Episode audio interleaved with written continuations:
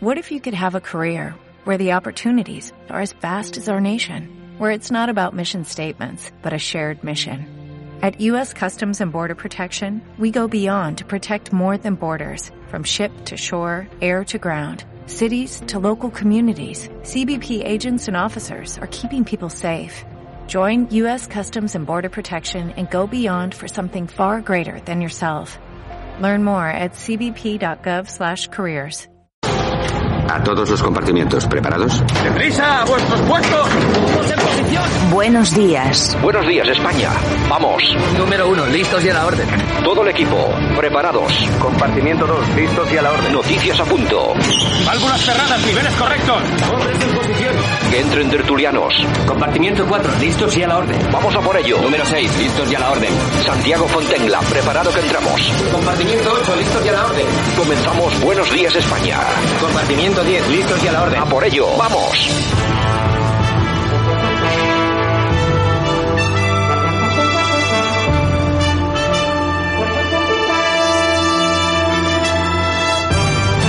Buenos días España, 18, 11, 20, 21. Aquí estamos como cada día con estos 60 minutos de información con los que vamos a intentar traer y analizar toda la información generada en las últimas 24 horas. Información de importancia, lógicamente, como estos titulares que ya adelantamos a esta edición. Rafael Hernando pregunta al gobierno si va a perseguir los crímenes de ETA, Grapo o FRAP que fueron amnistiados en 1977. Ya son siete las unidades autónomas las que sopesan implantar el certificado COVID y apremian al gobierno a llevar la iniciativa. El Partido Socialista y Podemos pactan superar la ley de amnistía al fijar que el genocidio y tortura en el franquismo no prescriba. De ahí la pregunta del señor Rafael Hernando. Vamos a ver si persiguen también a aquellos amnistiados. Claro, porque si no, estaríamos eh, aplicando diversas o diferentes paras de medir.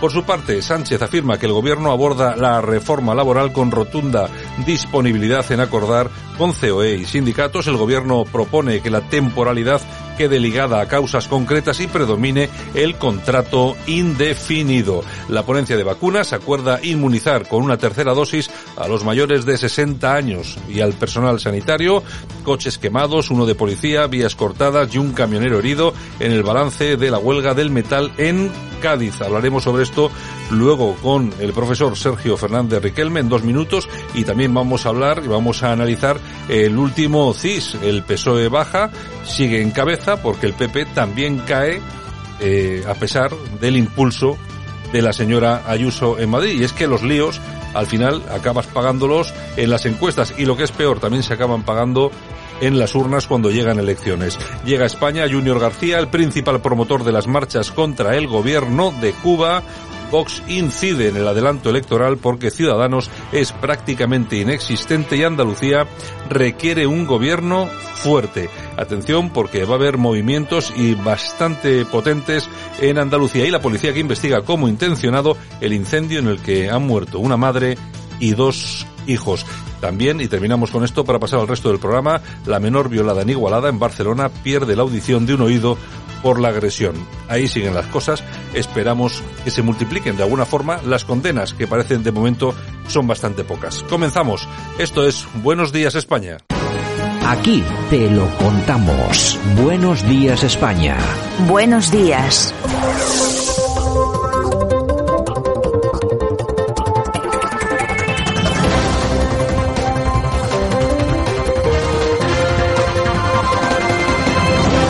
18 de noviembre 2021, aquí estamos como cada mañana, en esta ocasión con la portada. Vamos a analizar qué es lo que ha ocurrido durante las últimas 24 horas, todo lo que sea de interés, lo trae y analiza nuestro amigo y compañero, el profesor Sergio Fernández Riquelme. Don Sergio, ¿qué tal? Buenos días. Muy buenos días, Santiago. ¿Qué tal todo? ¿Qué tal empezamos el día? ¿Bien, bien contento o qué? Sí, sí, muy contento porque vamos a ver hoy propaganda, ¿no? Mucha propaganda de incluso gobiernos democráticos, ¿no? La primera propaganda que nuestros oyentes vieron ayer, ¿no? Cómo el CIS, otra vez más, se convertía más que en un centro de investigaciones sociológicas, en un centro de propaganda del gobierno, ¿no? Y en su nueva encuesta volvía a poner al PSOE en primer lugar cuando ninguna otra encuesta lo sitúa en esa posición, además con una ventaja de casi siete puntos respecto al Partido Popular, ¿no?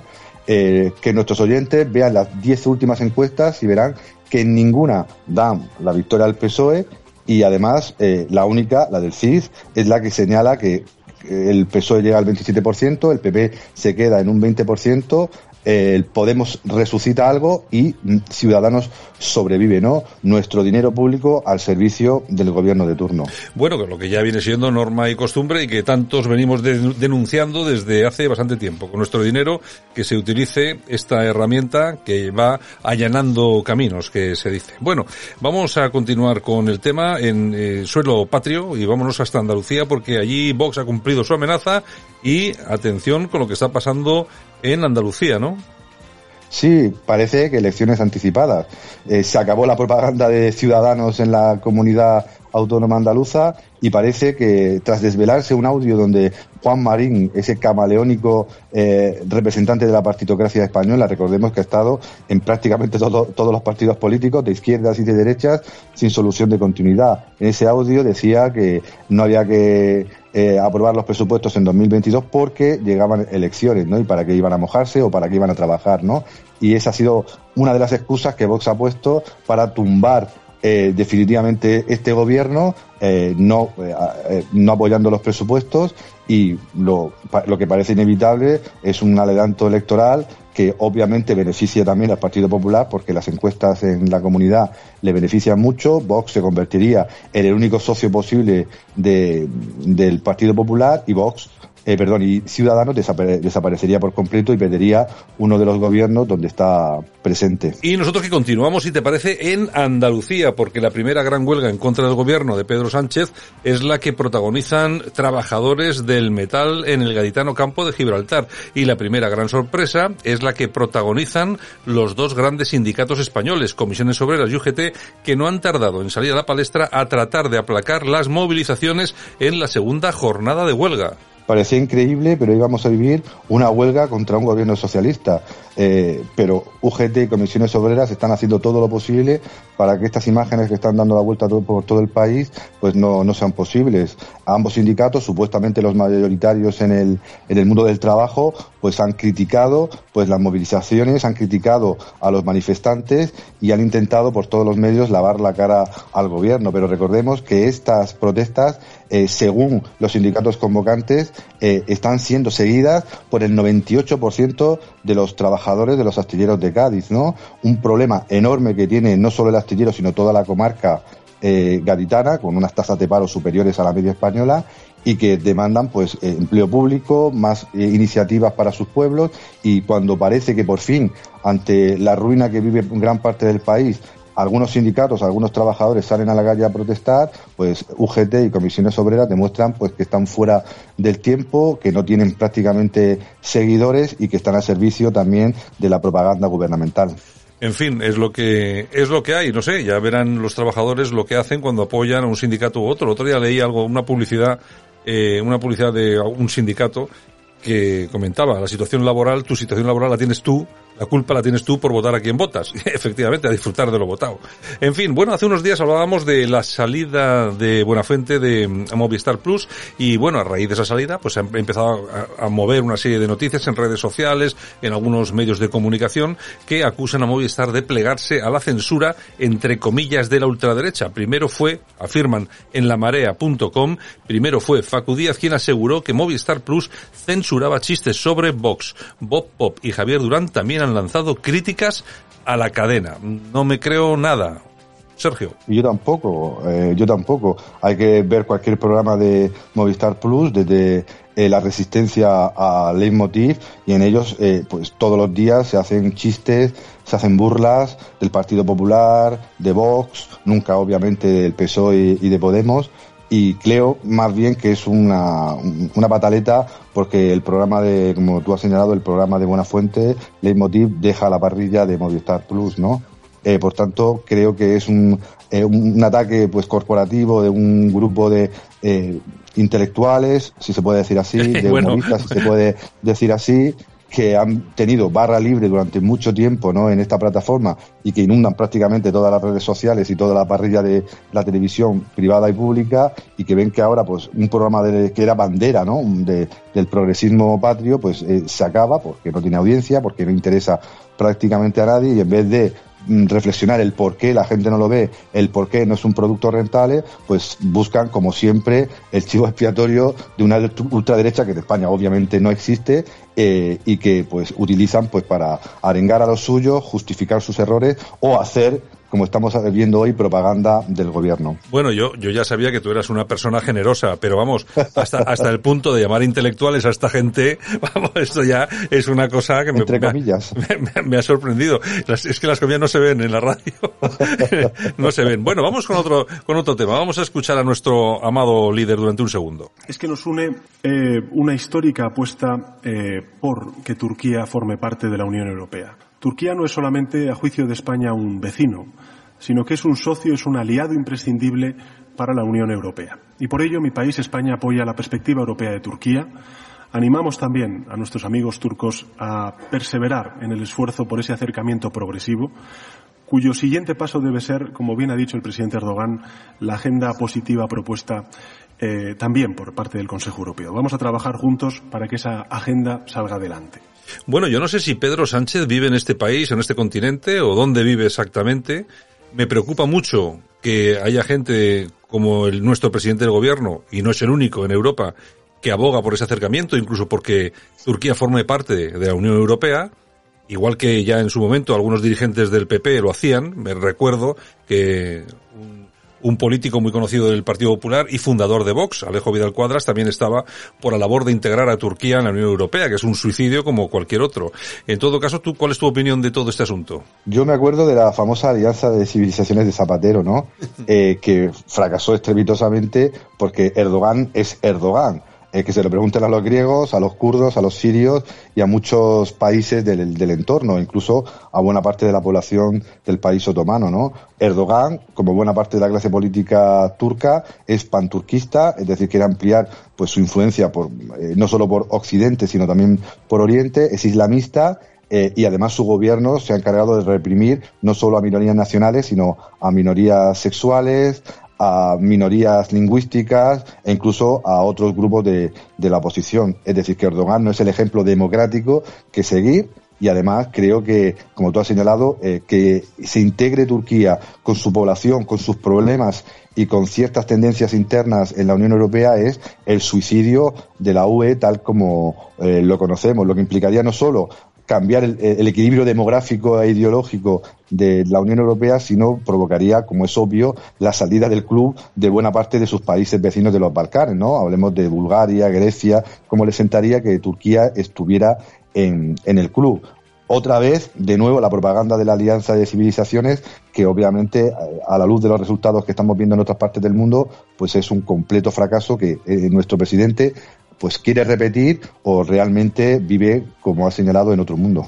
A mí lo que me llama poderosamente la atención es que este tipo de dirigentes que estamos sufriendo en Europa, que todos los días nos bombardean con estos discursos del buenismo, sobre el feminismo, sobre todo el, el, gran mundo LGTB, de las minorías, de las libertades sexuales, resulta que de un día para otro reciban lo mismo al presidente chino en el Parlamento de España, que es una dictadura que eh, tiene a media población en estado de semiesclavitud, o a los señores turcos o al presidente turco, que como todo el mundo sabe es una democracia hecha y derecha, ¿no? Con más de 25.000, más de 25.000 eh, jueces, militares y periodistas encarcelados en los últimos años. Yo la verdad es que no sé qué vara de medir tiene ni el socialismo ni la democracia europea cuando para sus propios ciudadanos no vale absolutamente nada, los límites están absolutamente claros y resulta que para los demás vale cualquier cosa, incluso la tortura, la flagelación, el asesinato y por supuesto eh, el odio y la persecución de las minorías. Es lo que hay. En fin, don Sergio, mañana regresamos. Un abrazo. Escuchas Buenos Días España. Aquí no nos callamos. Hoy ha venido a comprar a mi carnicería el director de mi banco. Primero de todo, le he hecho sentarse en una silla unos 20 minutos. Mientras tanto, yo hacía otros trabajos. Cuando me ha aparecido, le he preguntado que qué deseaba. A lo que él me ha respondido que unas hamburguesas. Yo le he dicho que las hamburguesas ahora solo las vendemos los viernes. Entonces me ha pedido longanizas. Y le he dicho que solo las vendíamos de ocho y media a 10, de martes a jueves. En vista de ello, me ha pedido un pollo cortado a cuartos. Yo le he dado el pollo, los cuchillos y las tijeras. Y le he dicho que se lo tenía que cortar él. Y como era de esperar, me ha contestado que él no sabía hacerlo y que era mi trabajo. Mi respuesta ha sido que por tratarse de la primera vez, que yo le ayudaría, pero que a lo sucesivo lo debería de hacer él solito. Están disponibles en la página web y en la app las instrucciones de cómo se debe de hacer. Entonces me ha dicho que quería hablar con el encargado. Y mi respuesta ha sido que si no pedía cita previa, que iba a ser un poco difícil. Al final se ha llevado el pollo troceado y una morcilla. De modo que yo le he cobrado el pollo, la morcilla, más la correspondiente comisión de mantenimiento por el corte del pollo y por la atención prestada, ya que no tenía la cuenta Entrecot Master Gold Plus, que te compromete a comprar dos Entrecots Master Gold quincenales. ¿Te imaginas que tratásemos así a todos nuestros clientes? Pues así es exactamente como nos tratan ellos a nosotros. Encima, además de confiarles nuestro dinero, cuando se van a la real, tenemos que salir a rescatarlos con el dinero de todos. Que espero que esta historia rule y que se les caiga la cara de vergüenza. bueno, vamos a ver. Eh, es que en España tenemos muchas cosas, pero también buen humor, ¿eh? Tenemos... Y no se les va a caer la cara de vergüenza para nada. Lo que pasa, vamos a ver, este, este, este vídeo que ha grabado una chica, que no sé exactamente quién es, pero bueno, como ha rulado por ahí el vídeo, pues lo hemos traído porque nos ha parecido muy, muy majo, porque cuenta desde un punto de vista cómico exactamente lo que nos están haciendo los bancos. La realidad. Los bancos lo que nos están haciendo es quitando las sucursales, cada vez que vamos nos dan menos servicios, te cobran ya por sacar tu, tu, propio dinero, a los ancianos, a los jubilados les hacen ir a los cajeros automáticos para sacar el dinero en el cajero en vez de en ventanilla, les, en la primera vez les dicen cómo, pero los pobres señores que se van a enterar, Así que es el problemón. Y por supuesto, si estás en el paro y no tienes domiciliada la nómina en tu banco, te cobran una comisión de 20, 30 o hasta 40 euros precisamente por no tener nómina. Y a los que sí tienen nómina no les cobran nada. Es decir, una pescadilla que se muerde la cola, pero yo creo que dos veces. Y, lo... y, cuidado, y no vayas después de las 11 de la mañana porque ya no te atienden. Efectivamente. Así que lo que está pasando con los bancos en este país es un poco, vamos a llamarlo como desagradable. ¿Eh? y sobre todo, como se dice en el vídeo, además muy bien, sobre todo cuando todos hemos hecho un esfuerzo muy importante para rescatarlos y por cierto, que todavía no han devuelto ni un duro. Ni, lo, ni, lo, van a hacer. Ni lo van a hacer. Así que, bueno, esto que sirva de denuncia, aunque me imagino que como ellos son los que de verdad mandan en este país y en casi todos, pues no nos van a hacer ni caso. En todo caso, si se enfada porque nos escucha alguno, intentará cerrarnos Oye, la radio. digo yo que si ellos no devuelven el dinero, los que de, deban dinero, pues que tampoco lo devuelvan. En fin, buenos días España.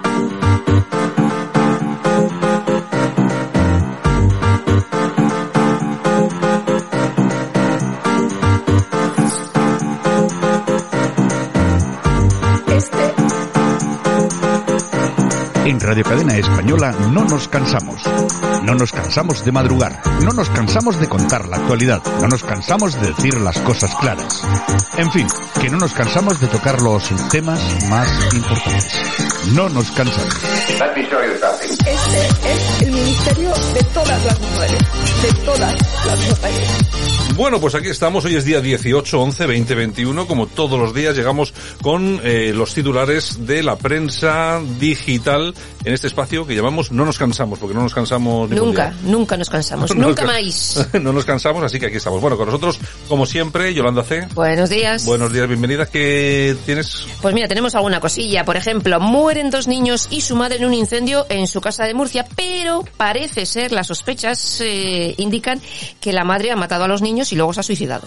Ah, bueno, mm, bueno, eh, mm. vamos a ver, ni sería el primer caso. Ni el último. Ni va a ser el último. Lo que pasa que, oye, cuando ocurre, y además esto que estoy diciendo no me estoy inventando nada, cuando ocurre al contrario, que es un, un padre, un loco Uh -huh. de estos, que hace una cosa parecida está en todos los medios siempre, con razón. Con razón. Porque eso hay que sacarlo y hay que denunciarlo, pero cuando lo hace una señora, oye, Lo- lo prácticamente no se dice nada. Hace muy pocas, muy pocas fechas, una señora se, se suicidaba con su hijo en brazos arrojándose desde un balcón. Exactamente. Bueno, es que esa señora mata a su hijo porque lo lleva, lo lleva en brazos cuando salta desde un balcón.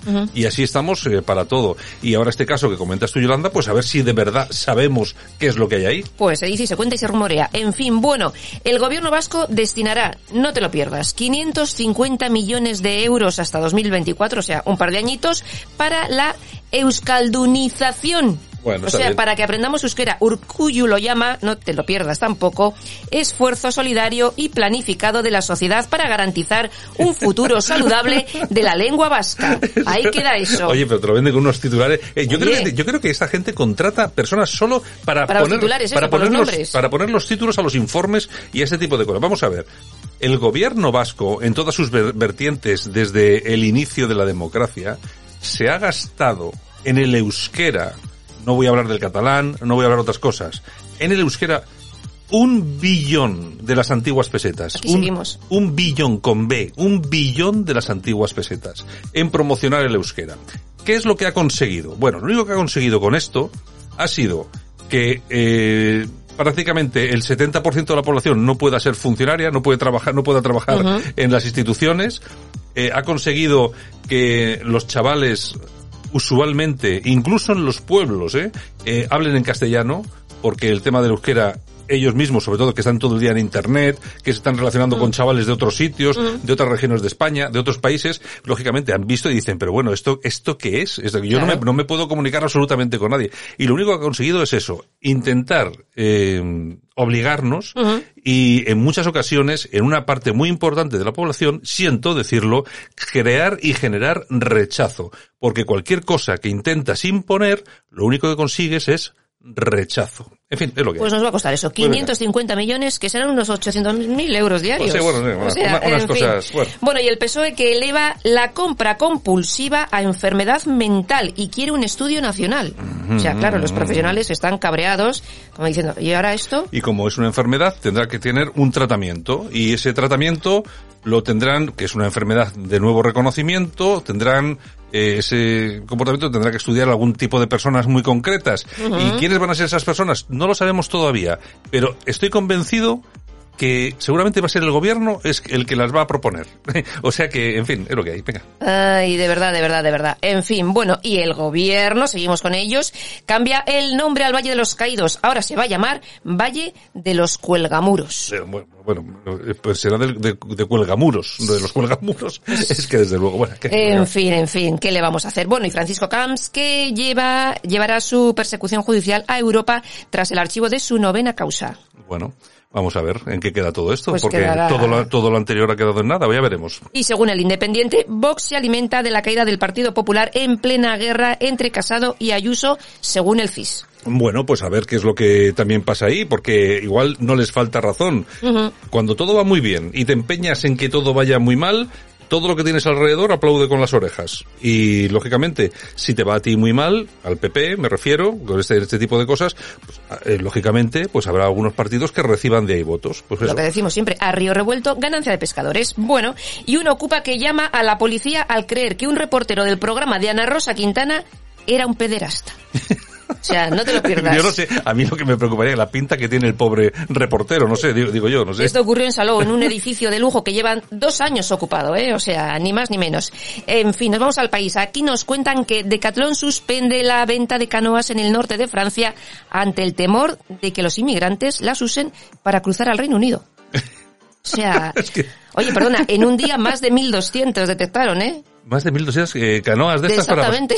Pero bueno, esto es una locura. Esto es una, esto es una, es mejor ni comentarlo. Venga, vamos. vamos. Orden en el Partido Popular de ignorar a Cayetana Álvarez de Toledo. No nos preocupa. Bueno, es decir, cu- cuando dices no nos preocupa, es que te preocupa. es que te preocupa. Bueno, ¿sabes lo que vamos a hacer nosotros? Vamos a irnos con un poco de, de dolor abdominal. Y es que llega nuestra querida sección del precio justo, sección en la que descubrimos en qué se gastan el dinero nuestros políticos. Bueno, en qué se malgastan. En esta ocasión vamos a ver si nos enteramos de lo que nos va a costar los chivatos que controlarán a los comercios que atiendan en castellano en Valencia. 25.000 euritos. En Valencia. Así es, la plataforma esta per la lengua, pues ha puesto en marcha esta iniciativa y van a poner pegatinas que dirán, aquí no se habla catalán. Vamos Claro. Como no se habla catalán, ponemos la pegatina. Ah, es bueno, claro. Ah, vale, ah, castellano. vale, vale, te entiendo ahora, te entiendo ahora. Es decir, es decir, que a la tienda en la que te hablen en castellano Le ponen la pegatina. van los tíos y te, y te ponen una pegatina para señalarte como si fueras un, judío. igualito. Un judío en la época Exacto, y se van a gastar pues 25.000 eurillos en esas cositas. Y y eso se permite. Y eso se permite en Valencia. Es decir, en Valencia. Es decir, que tú tienes tu, nego- tu negocio, que siempre has atendido a todos tus clientes en tu bar, no sé qué, en casero, ¿qué quieres? Una birra. Pues vienen unos tipos y te colocan una pegatina para que todo el mundo sepa, todo el mundo, el suyo sepa, que eres algo así como un enemigo del pueblo. Un facha cutre. Claro. Ni más ni menos, Bueno, ni más ni menos. ¿Qué Oh, más? Nos ¿Qué vamos más? a las toñejas. Vamos a ir a unas señejitas, Javier, por favor. Pues se las vamos a dar a Urcuyu, ¿cómo no? Por lo que hemos, por lo que hemos comentado Por antes, ¿no? destinar 500 millones para el euskera y dejar a la gente que está en las colas del hambre, pues en las colas del hambre. Bueno, pues en las colas del hambre se debe estar muy bien. desde Exactamente. luego. Venga, Aplausos. ¿Para quién? Para Rafael Hernando del PP.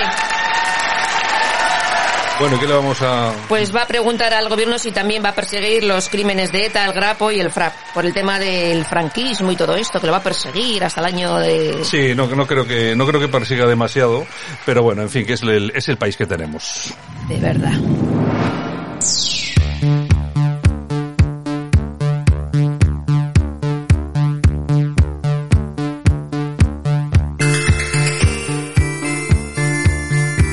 Bueno, nosotros ya estamos en época, digo en época, no en sección, en época, en época de caída de la hoja. La También, que también. Es que también. En la sección de las efemérides, banda musical hoy, King Wild con este Cambodia. Y es que tal día como hoy, pero el año 1960, nacía la cantante King Wild. Cumple 61 años. Pues ahí sigue, en primera fila, sigue dando sus conciertos, sacando sus discos. Sí, señor. Hay de todo. De hecho, el último tema que ha sacado ha sido el pasado 23 de julio. ¿eh? Hace nada. Hace nada. Bueno, y nos vamos al año 1928 porque tal día como hoy de ese año Walt Disney crea el primer corto de Mickey Mouse. Y también tal día como hoy, pero del año 1996, se despide del tenis Gabriela Sabatini. Y tal día como hoy, pero del año 2006, Katie Holmes y Tom Cruise se casan. Y tal día como hoy también, pero del año 1942, nace la actriz española Mónica Randall. Y nos vamos al año 1942 porque tal día como hoy de ese año nace la actriz Linda Evans, que se hizo famosa en la serie Dinastía. Y también tal día como hoy, pero el año 1980, Prince triunfaba con la banda sonora de Batman.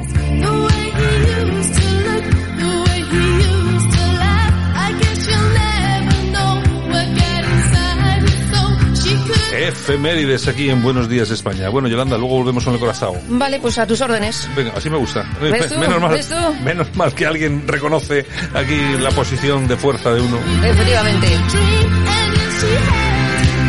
Aquí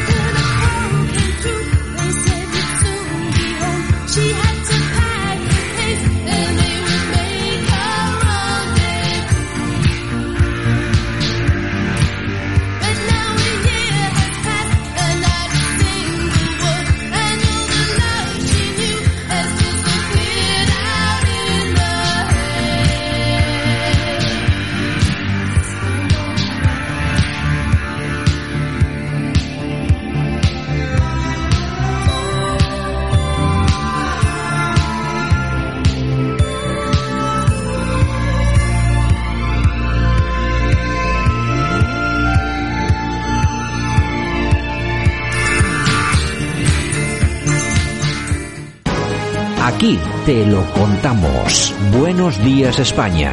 Buenos días.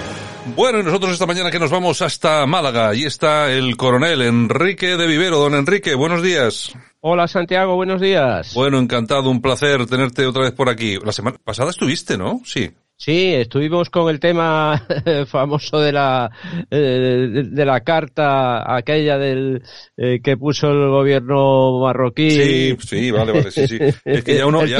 el, Twitter, vamos, el Twitter, el Twitter, famoso. el Twitter famoso, sí, sí. A raíz de la declaración, de la lectura del discurso del rey. Bueno, pues sí, fíjate, polémico. Y además, fíjate que se ha escuchado un montón el, ese sí, tema sí. en los podcasts ha escuchado un montón. Bueno, pues no te cuento nada de lo que va a ser hoy, porque vaya tema, hace ya tiempo, hace ya, yo creo que por lo menos unos meses, hablamos aquí en, en el programa, eh, tú y yo, sobre la pos las posibilidades o la posibilidad de que hubiera un enfrentamiento con Marruecos y que, eh, lógicamente, en medio de este enfrentamiento entre España y Marruecos, pues tuviera Ceuta y Melilla. Yo creo que hablamos en aquella ocasión, tampoco entramos mucho, aunque sí que comentamos algunas cosas, pero nos hemos encontrado ahora eh, con un vídeo que se, que está colgado en YouTube, que es, se titula Así sería la batalla por Ceuta del canal eh, Cosas Militares que nos ha llamado mucho la atención, dice cosas pues que lógicamente estamos de acuerdo, pero hay algunas en las que no te parece no te parece muy acertado, ¿no? Efectivamente, así es Santiago. En algunas eh, coincido con la persona que hace este análisis eh, pero en otras no, porque el, claro, las estudia, eh, desconozco la, digamos, la preparación o la, de esta persona, pero a veces hace un análisis un poco estricto de, de, los datos y hay veces que los datos no, no dan el resultado que interesa. A veces hay que estudiar más el terreno y otras ideas de, de concepción de, de, de, la moral de, de, enfrentarse al enemigo o no enfrentarse mm, y esas creo que no las ha valorado. Ese...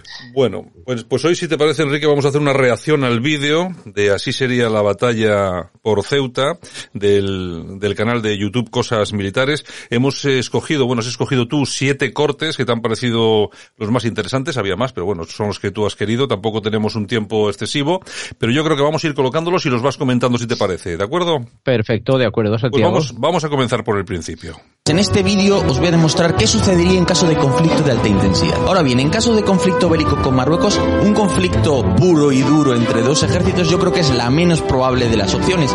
Bueno, poco probable, el conflicto puro y duro. Efectivamente, estoy totalmente de acuerdo con, este analista eh, de, cosas militares, que el, conflicto directo en fuerza de una invasión de, digamos, de Marruecos hacia Ceuta, en este caso, que es lo que él analiza, eh, yo lo veo en ese aspecto impensable. No es, es muy poco probable, no vamos a decir nunca imposible, pero muy poco probable. Dentro de las eh, hipótesis que nos planteáramos eh, o que se plantean, ese, digamos, ataque en fuerza, eh, coincido con él que no, no es nada probable, es muy complicado.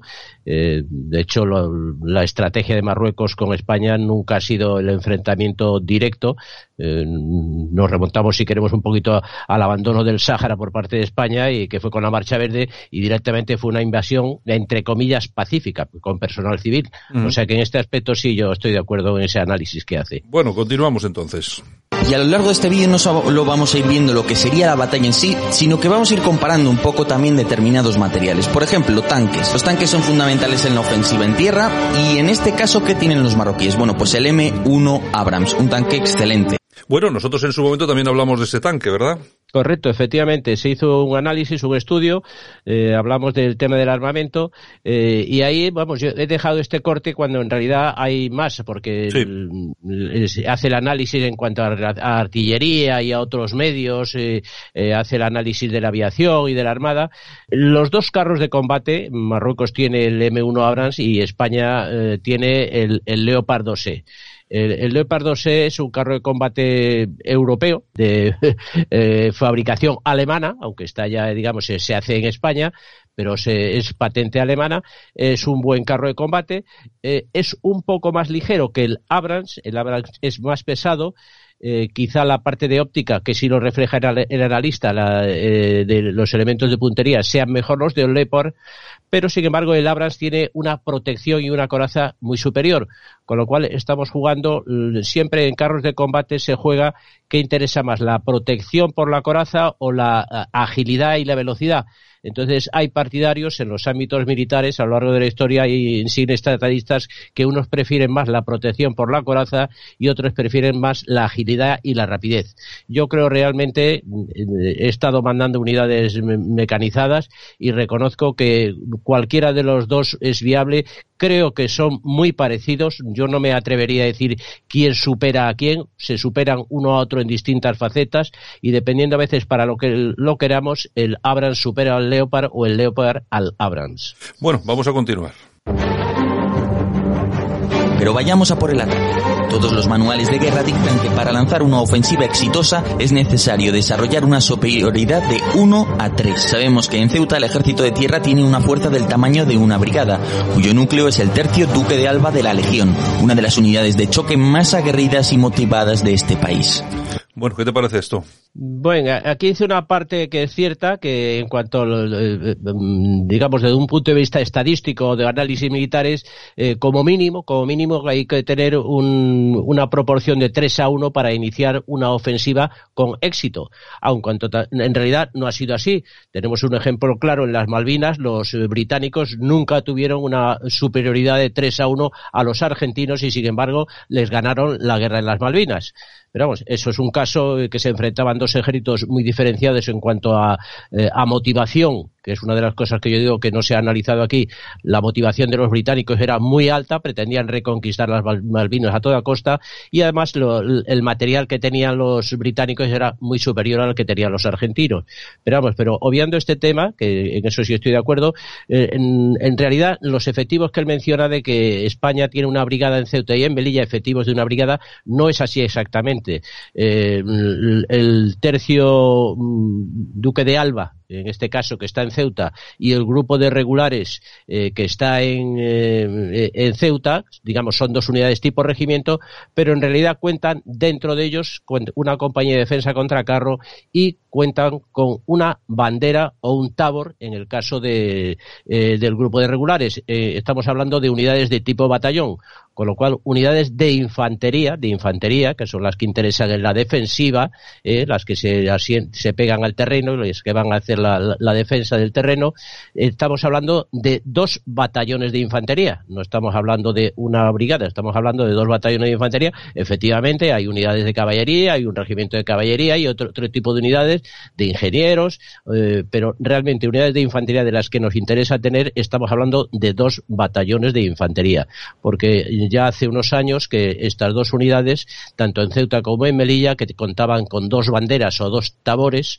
eh, han quedado reducidas a una bandera, o sea, a un batallón. Se les desactivó em, el segundo batallón que tenían, con lo cual la diferencia ya no es tan grande, ya no necesita Marruecos tanta superioridad eh, haciendo el análisis numérico de 3 a 1, ya no haría falta eh, de tener tantas brigadas enfrente, eh, digamos, tres o cuatro brigadas, igual con menos entidad de fuerzas eh, sería viable un ataque a Ceuta también hay una cosa, el frente que hay en Ceuta estamos hablando de unos nueve kilómetros escasos, o unos ocho kilómetros y medio aproximadamente, con lo cual tampoco se pueden desplegar mm, eh, tres brigadas.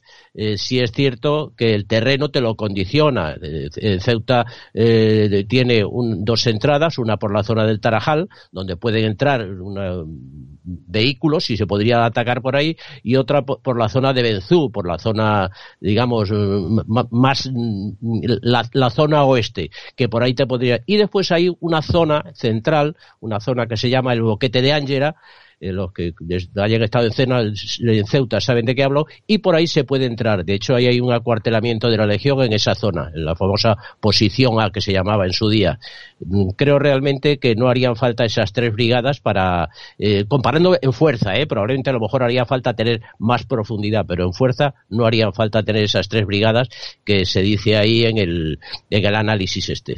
Bueno, pues aquí estamos eh, haciendo, reaccionando a este, así sería la batalla por Ceuta. Continuamos, lo estamos haciendo, por supuesto, con nuestro coronel Enrique de Ibero. Vamos a continuar. En realidad Marruecos solo cuenta con cinco brigadas, cuatro blindadas y una de paracaidistas más las fuerzas especiales. Estas son las únicas unidades capaces de usar armas combinadas. Bueno, ¿cómo está Marruecos? Bueno, Marruecos está, efectivamente, lo que dice es cierto, esos son los datos eh, que tenemos de Marruecos. Eh, una parte importante de sus unidades eh, sabemos que están desplegadas en el Sáhara. Eh, pero también eh, eh, España no tiene todas sus unidades. España teóricamente tiene siete brigadas, aparte de una serie de unidades de mando de operaciones especiales, el mando de tropas de montaña, la aviación de ejército o fuerzas aeromóviles de, ejército de tierra, como quiera llamarse, ahora está cambiando, se ha cambiado el nombre. En fin, hay una serie de unidades, pero como brigadas, como unidades operativas, estamos hablando de, de siete brigadas. La diferencia tampoco es tan grande. Hay que tener en cuenta que España, teóricamente sobre el papel aparece que en Ceuta tiene efectivos de una brigada, que ya hemos comentado que no lo es. Eh, realmente mm, España estas siete brigadas las tiene mm, diseminadas por toda la geografía peninsular y por la geografía insular, en, tanto en Canarias como en Baleares eh, hay efectivos de una brigada, con lo cual estamos hablando de que dentro del territorio peninsular eh, esas siete brigadas no las tenemos tampoco para poder trasladarlas con el grave inconveniente de que Ceuta eh, es una, una superficie en kilómetros cuadrados muy limitada y no podemos meter allí todo lo que queremos meter. Con lo cual eh, hay ahí un condicionante que no podemos meter más fuerzas que además, por otro lado, el traslado a, Ceuta para nosotros, para el ejército español, sería mucho más complicado que para Marruecos. Marruecos solo tiene que desplazarse por tierra. Nosotros tendríamos que hacer un traslado, ya sea eh, fundamentalmente por vía marítima, por vía aérea. Eh, Ceuta tiene un helipuerto, no tiene aeropuerto, tiene un helipuerto y el traslado, al, digamos, en helicóptero sería de, muy pequeñas no podría ser un contingente importante. Bueno, pues continuamos, eh, coronel. Este no es un tema bilateral, este es un tema que afecta a todos los europeos porque hablamos del respeto de los derechos humanos. Ante una situación así, obviamente la comunidad internacional se va a poner de parte de España. Pensad que Ceuta y Melilla son dos ciudades que no son comparables a Gibraltar, es decir, no, no hay nadie que considere que sea un caso de colonización. ¿Por qué? Porque esas dos ciudades están ligadas a gobiernos, digámoslo así, de la península ibérica desde antes de la era de la colonización, desde el medievo. Por tanto, nunca hubo un ánimos, un, deseo colonizador en, dominarlas. Han sido ciudades pues que siempre han estado relacionadas con la península ibérica, que siempre desde el siglo XV han estado asociadas a lo que posteriormente se constituiría en España y por tanto pues ningún país lo considera un territorio a descolonizar. Con esto que quiero decir que si a este hecho del derecho internacional le sumamos la muerte inevitable de civiles durante esa batalla, las imágenes van a ser demoledoras y lógicamente ningún país occidental y casi del mundo va a atreverse a apoyar a Marruecos. Lógicamente lo normal es que haya un apoyo muy importante. España. Bueno, yo no sé, pero creo que entramos en terreno peliagudo, ¿no? Sí, eh, quizá en este punto yo creo que es el que estoy más en desacuerdo con este análisis. Eh, realmente esto es un tema bilateral, o sea, mm, es un tema bilateral ya que Ceuta y Melilla no están incluidas dentro de lo que se llama el paraguas de la OTAN.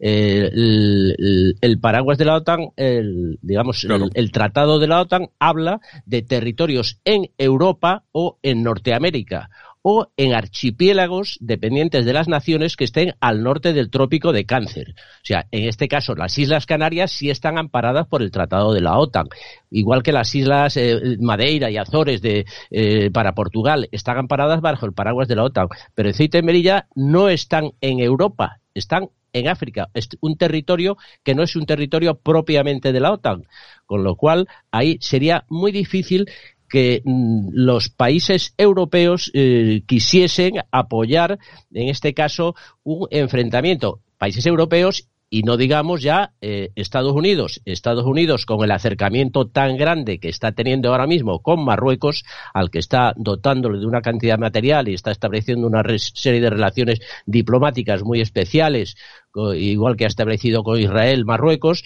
todo esto propiciado por Estados Unidos, no creo que Estados Unidos nos prestase su apoyo en ningún momento. Distinto fue el caso de la isla del Perejil, del islote del Perejil, en su momento cuando gobernaba el presidente Aznar, era el presidente del gobierno, y en ese momento, mm, efectivamente, Estados Unidos no, no, es que, no solo nos apoyase, sino que dio el placer para que España iniciase esa acción bélica de recuperación de la isla del Perejil, que por otro lado tenía una entidad eh, muy pequeña, pero que supuso una operación militar que podía haber habido bajas en cualquier caso.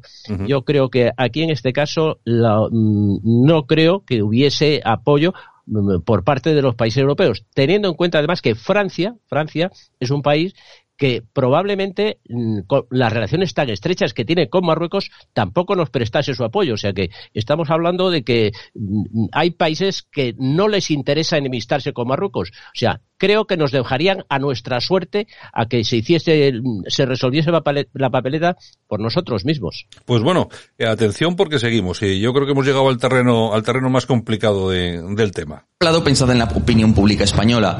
Vosotros si vierais esas imágenes, ¿qué pensaríais? Yo creo que en general la gente estaría más que dispuesta a apoyar ir a la guerra. Es decir, cuando veas a gente como tú que le están bombardeando porque quieren quedarse una ciudad por la fuerza, eso no hay nadie que pudiera defender entregar las ciudades, a mi modo de ver. Bueno, yo creo que vivimos en países diferentes, ¿no? Yo ahí eh, eh, disiento también de, la opinión del analista. Eh, sabemos de la cantidad de, digamos, de, encuestas y sondeos que se han hecho preguntándolos a los españoles sobre la españolidad de Ceuta y Melilla y si estarían dispuestos a defender Ceuta y Melilla.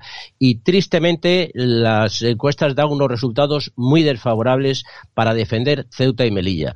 Hay muchas personas en España que no saben el origen de estos dos territorios, de estas dos ciudades autónomas, y hay quien piensa que se las, arrebatamos en su momento a Marruecos y que habrá que devolvérselas en algún momento. Ha habido incluso declaraciones por parte de algunos partidos políticos hablando de que hay que abandonar Ceuta y Melilla y dejarlos a, y devolvérselos a Marruecos.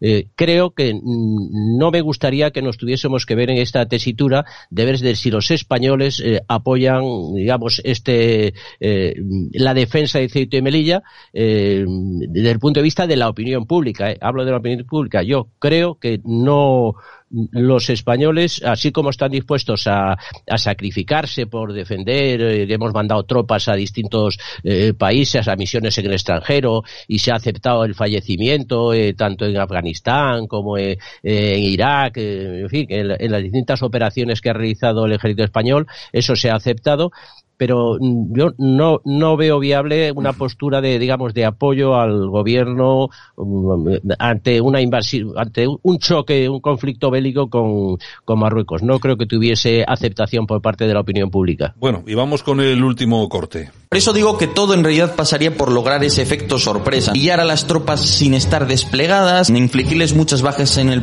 bombardeo preparatorio inicial con la artillería, atacando muy bien las bases, atacando muy bien los polvorines, teniendo muy buen conocimiento de dónde tiene España sus centros de mando y todo ese tipo de cosas. Si en ese golpe inicial logras acoger a España desprevenida, ahí sí que tienes posibilidades de entrar en la ciudad y tomarla.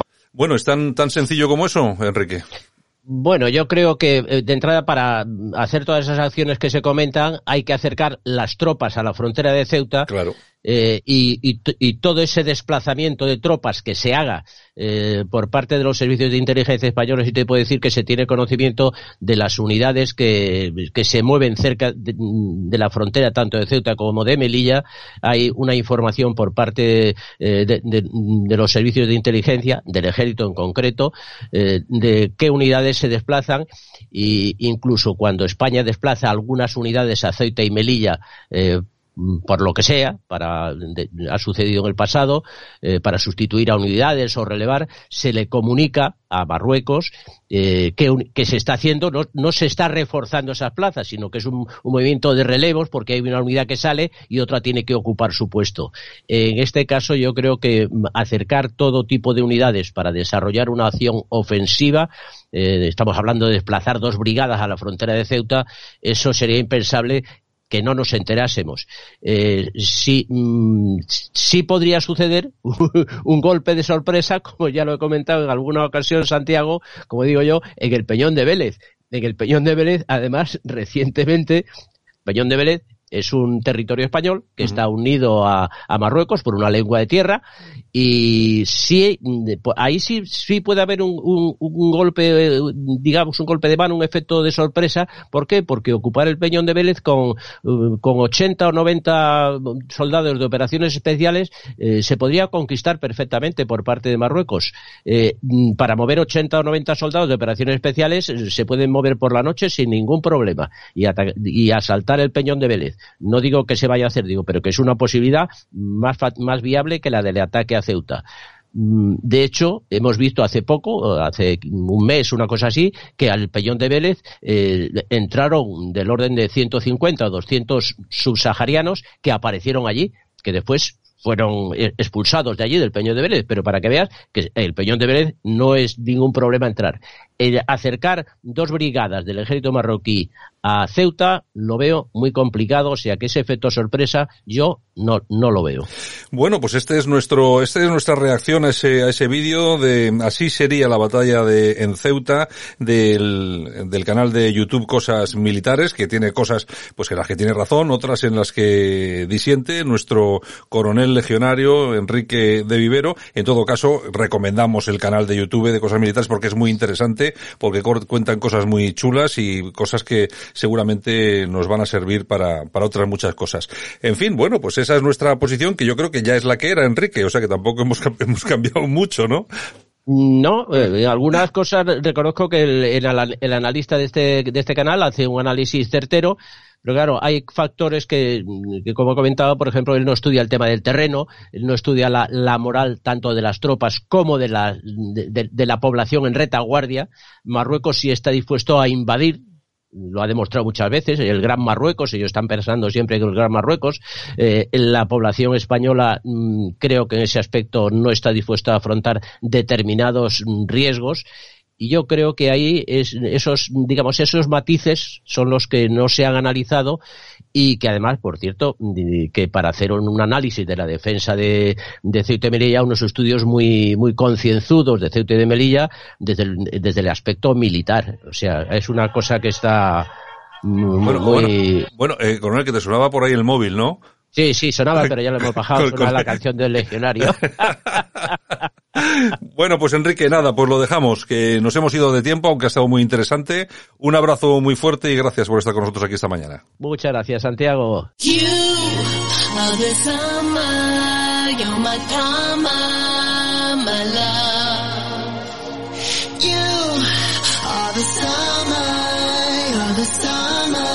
Bueno, y es que estamos de celebración porque King Wild cumpleaños, ¿no? Claro, 61 velitas que tiene que apagar hoy. Bueno, y esto es lo último que ha sacado, todavía está en activo 100%, el último tema, este You Are My Karma, que canta junto a Thomas Paul.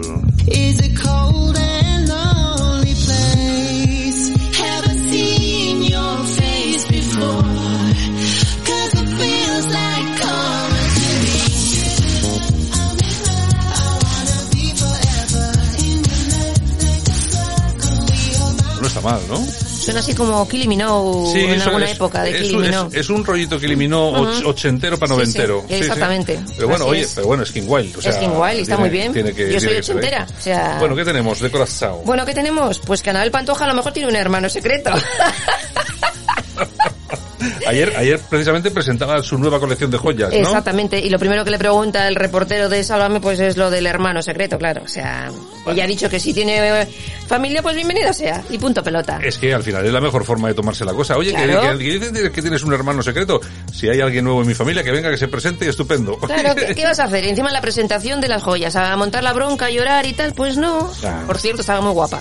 Está, pues sí, está muy guapa, adelgazado, eh, muy nerviosa porque te, le veía yo que estaba temblando en la rueda de prensa. Claro, porque es que la, estaban, la han estado mareando toda la tarde de ayer con- a cuenta de lo de hermano. Pero oye, tú fíjate el que tiene convocatoria, ¿eh? es decir, Sí, presenta sí, la colección sí, de joyas y estaban todos los medios de comunicación.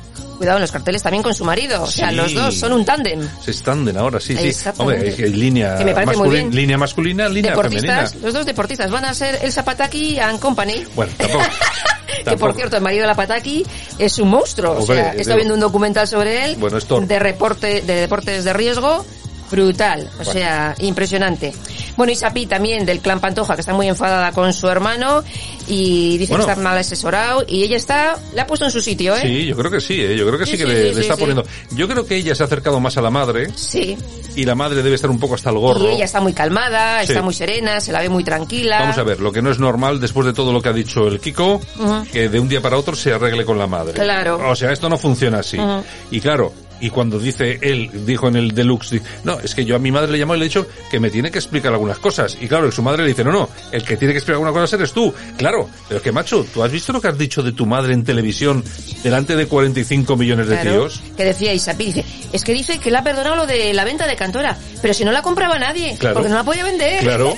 Entonces ha dicho, pues bueno, Es que, es que de verdad, no, no, eh, lo, de de- verdad. lo de- lo del Kiko ya pasa de castaño oscuro. Bueno, ¿qué En más? fin, en fin, bueno, que por cierto, ese que dicen que es hermano de la Pantoja, El de- Pinocho. el Pinocho es íntimo amigo de él. Sí, o sea que, va a hablar porque es el que ha llamado se para... un deluxe el día menos pensado. Ya, yo creo que ya va a estar aquí rapidito. De Ya todo, verás, porque ya es el que acompañaba siempre a este. ¿eh? Claro, y sabe mucho. Sabe mucho, sabe mucho. De Bueno, verdad. Bueno, y Antonio Banderas, que ayer inauguraba su musical Company en el Teatro Sojo de Málaga, y allí estuvieron todos sus amigos, lo más de lo más. eh, dos horas y media dura la, la obra, él allí también, aparte de director, es protagonista. Sí. Su hija Estela del Carmen también estaba allí porque ha participado, es ayudante de dirección. Mm, ¿Y la Casado? Y está también, también, también, ahí, ¿no? también, también. Por cierto, que resulta, me he enterado que yo no sabía que, que la Casado sale con una cantante catalana, ¿no? Creo que sí.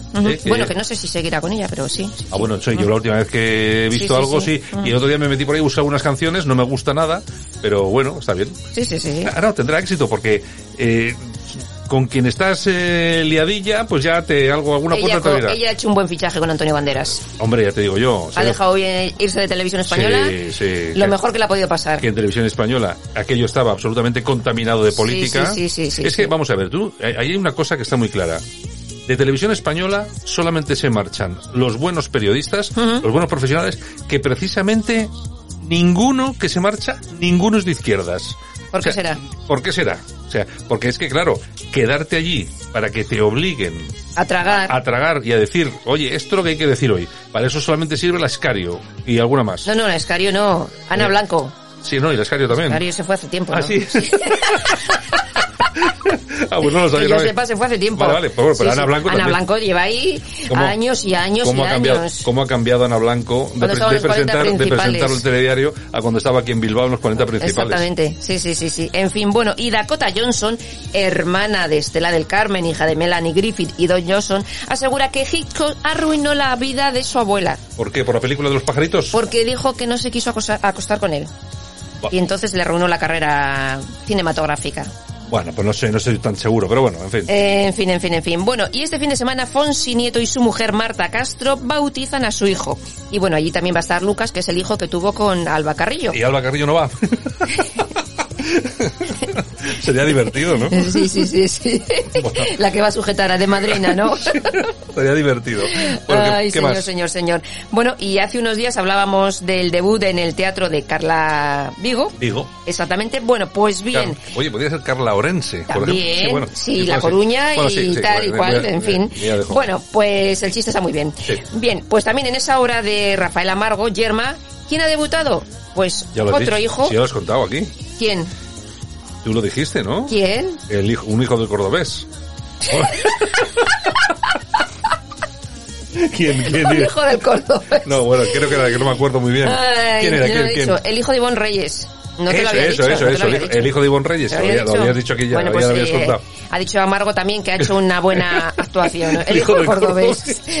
Yo también. Además de qué cordobés, del grande, del pequeño, de quién. Javier, que está mal lo de tomar gin tonics a estas horas de la mañana. No, puede- no puede ser que decimos cosas raras. Ay, ay, ay, ay, ay. Bueno, y Carla Barber, que es la ex de Diego Matamoros, el hijo de Kiko Matamoros, Sí, sí. la médico, la doctora, Sí. bueno, pues, muy, muy jovencita, muy guapa y muy rica. pues dice que, bueno, que el ser guapa le ha traído problemas, Claro. que no la tomaban en serio como doctora. Claro, pues, lógicamente. Fíjate Pues- tú, qué problemón. Fíjate, y es, millonaria y es es- doctora. Es para no dormir, ¿no? En fin, ¿qué le vamos a hacer, Yo, señores? de todas formas, esto, todo esto del mundo del corazón, eh, yo creo que hay que tomarlo eh, en su justa medida. Hay que reírse también un poco Pues claro que sí, es tema. que si no amargados estamos... Porque si no, es que cada uno te viene con unos problemas. Ayer en, creo que sí, en Sálvame, resulta que están eh, lanzando durante todo el día que van a presentar a una cantante Que está ha- arruinada. que ha ganado discos de oro y de platino y no sé qué, que está arruinada. Resulta que llega la hora y resulta que nos presentan A Tamara. a Tamara. Que Y no está arruinada. Y dice Tamara, no, no, si yo no estoy arruinada. Y lo que pasa es que lo he pasado mal porque he gastado mi dinero, los negocios de mi marido han tenido que estar cerrados, ha habido que pagarlos y encima me he dedicado a ayudar a toda la familia. Y ya tiene cuatro hijos. Y tengo cuatro hijos, entonces bueno, eh, la verdad es que me he preocupado, pues vaya, un año y medio, pues claro, me ha preocupado. Pero además decía que su familia no es artista y tienen sueldos mileuristas. Exacto. Entonces, claro, uno está viendo todo, durante todo el programa un artista de este calibre Sí, arruinada. ¿Quién será? Y luego al final, es que... Pensando Sálvame. que ese artista estaba en las colas del hambre. Pero es que los de Sálvame también se lo curran, ¿eh? Es que se Sí, curran sí, para sí, que les baje la audiencia. Bueno, Eh, no les va, no les va mal. no les ¿eh? va mal, no les va mal. En fin, en fin. Bueno, yo quiero saber qué ha pasado con Dinio y con la otra. Ay, el Dinio, como habla el Dinio. Porque ya le han dicho a Carmen Alcaide, ¿a ti te molestaría que trajese aquí las pruebas Dinio? Y no quiere.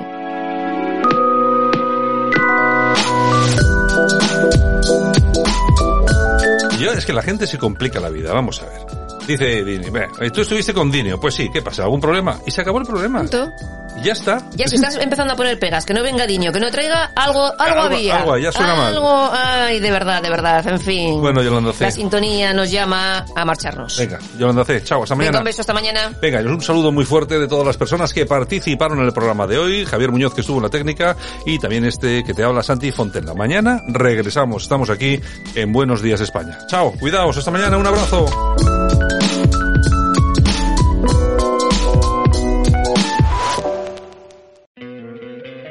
¿No te encantaría tener 100 dólares extra en tu bolsillo?